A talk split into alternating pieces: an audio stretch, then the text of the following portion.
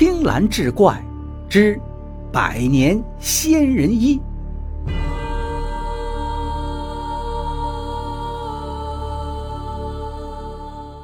话说旧时，市井妇人有三姑六婆之说，而在民国初年，东北边镇七云浦的刘婶儿，则身兼多个行当，既是撮合男女亲事的媒婆。有多少懂些祈福攘灾、收惊叫魂的师婆手段？但她最拿手的，则是稳婆，就是替临盆的产妇接生。据说刘婶这一辈子少说也接生了上千个婴儿，自然没少遇到各种麻烦，有脐带绕颈的，有胳膊腿拧到一块的，还有打横放挺、死活不肯露头的。不管状况多么棘手，只要刘婶到场，这儿摸摸那儿揉揉，轻声慢语三下两下，保准是母婴平安。因此，他是名声在外，来求刘婶帮忙的人络绎不绝。就像这天傍晚，又有一个腰身佝偻的老太太急慌慌叩响了门环，随着吱呀声起，门开了，刘婶的儿子侯传顺迎了出来。这是刘婶家吧？我是来求刘婶儿救我儿媳的。老太忙不迭地说着，抬脚就往门槛里迈。不料侯传顺叹气摇头，拦住了他。老人家，实在对不住啊，请回吧。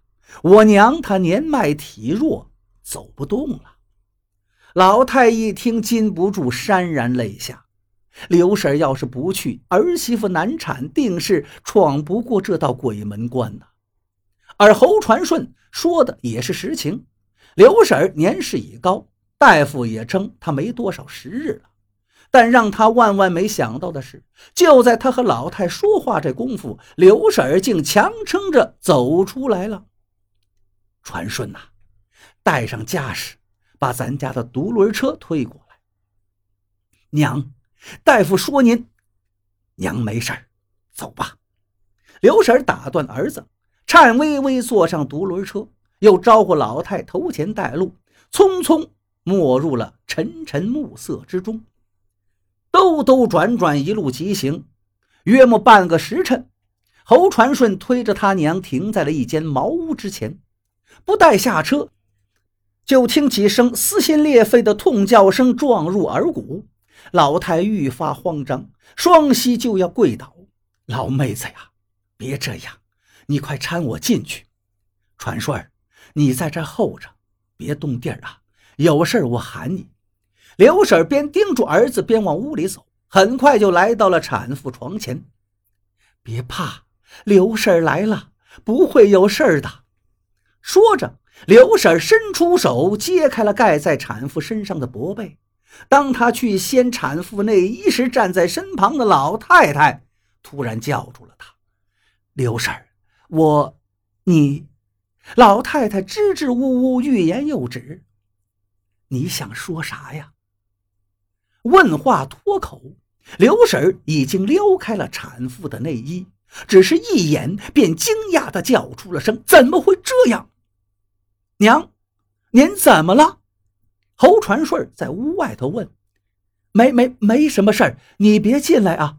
刘婶喊道。“哪能没事啊？产妇身下似已血崩，血污斑斑，身上更是密密麻麻长满了尖状的刺猴，一根根胜似绣花针呢，格外的坚硬扎手。”刘婶儿，没吓着您吧？”老太愧疚的解释道。我这儿媳妇得这怪病已有些年头了，郎中说叫什么枯金剑，但是它不传染啊。枯金剑也称刺猴、千日疮，但不害及性命，也不传染。刘婶是知道的，于是她定定神，挽起袖子，有条不紊地忙活起来。长话短说，刘婶接生的能耐的确了得。不大功夫，此前折腾的产妇死去活来的第一个婴儿便咕咕坠地。没错，是第一个。刘婶给产妇止了血，拿手一摸，当即断定她怀的是双胞胎，肚子里还有一个。老妹子，恭喜你呀！如果我没断错，应该是龙凤胎。你呀，孙子孙女都有了。刘婶说着，又帮产妇调整身位，鼓励她再使把劲儿。可是刘婶的推断这一次出现了差池。这厢刚剪断第二个婴儿的脐带，便听产妇接连发出呻吟声，又生下了第三个孩子，是三胞胎，不是两男两女四胞胎。忙到了月上枝头，又一次母婴平安。不过沉疴缠身的刘婶已是累得够呛，她气喘吁吁，歪靠在床边，连迈步子的力气都提不起来了。老太很是过意不去，紧紧握着刘婶的手说：“辛苦您了，刘婶。方才我想过，看能不能帮你，可是，唉，这是命啊，上天注定的，改不了。”刘婶笑笑，坦然说道：“我能活到古稀之年，能给你儿媳接生，也知足喽。传顺啊，你到门口背娘回去。”辞别了老太，侯传顺推着刘婶往家走。走到半路，刘婶开口：“传顺啊，娘要叮嘱你两件事。”“什么事儿？”侯传顺问。“你得先发誓。”不能让娘失望。侯传顺是个大孝子，毫不犹豫地回道：“儿发誓，娘的话，儿子一定记在心头。这第一件，不准埋怨，更不准记恨请我接生的这老太太。第二件，你要忘了今天晚上这事儿，不准对任何人提及，也不准再来这里。”别问为啥。留下这话，坐在独轮车上，刘婶就睡着了。她这一觉睡去，便再没醒来，走得安详从容，一点罪都没遭。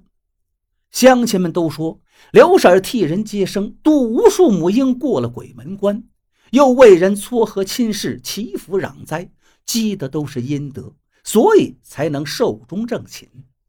侯传顺则悲痛不已，跌坐在灵堂里，一连数日如同失了魂魄，不吃不喝，不眠不休。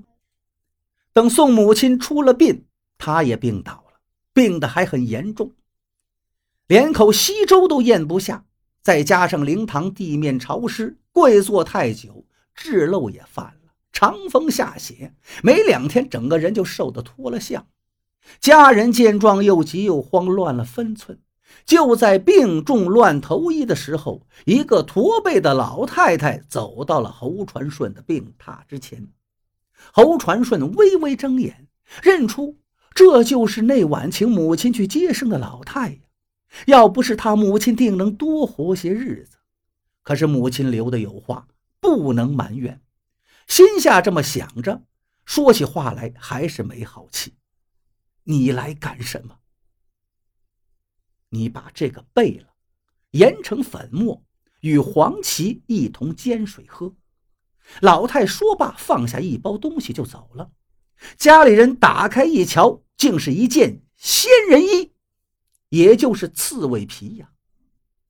请来药铺掌柜的给长眼，掌柜的仔细观瞧，连声赞叹：“呀呀呀，好东西！”至少是活了五百年的刺猬才有这般仙人衣，水煎成汤，只需一碗，保你药到病除。侯传顺听在耳中，忽然想起母亲去世前的叮嘱，还有那晚在屋外，他曾听到母亲的惊呼和老太太的解释：什么枯金剑、刺猴，分明就是仙人衣呀！产妇长着仙人衣，那不就是刺猬吗？再者，世间寻常妇人又有几个能生四胞胎？母亲也是一位师婆呀，她一定是瞧出了名堂，知道他们是在山中修行的刺猬，但是法力低微，勉勉强强能换成人形，甚至尚不能隐去那仙人衣，这才叮嘱他不要进去打扰。尽管如此，老太还是来了，知恩图报。退了自己的仙衣给他医病。而此前他也曾经听说，刺猬若是没了仙人衣护体，修行将风险陡增。一念至此，侯传顺顿觉眼窝发热，心头是五味杂陈。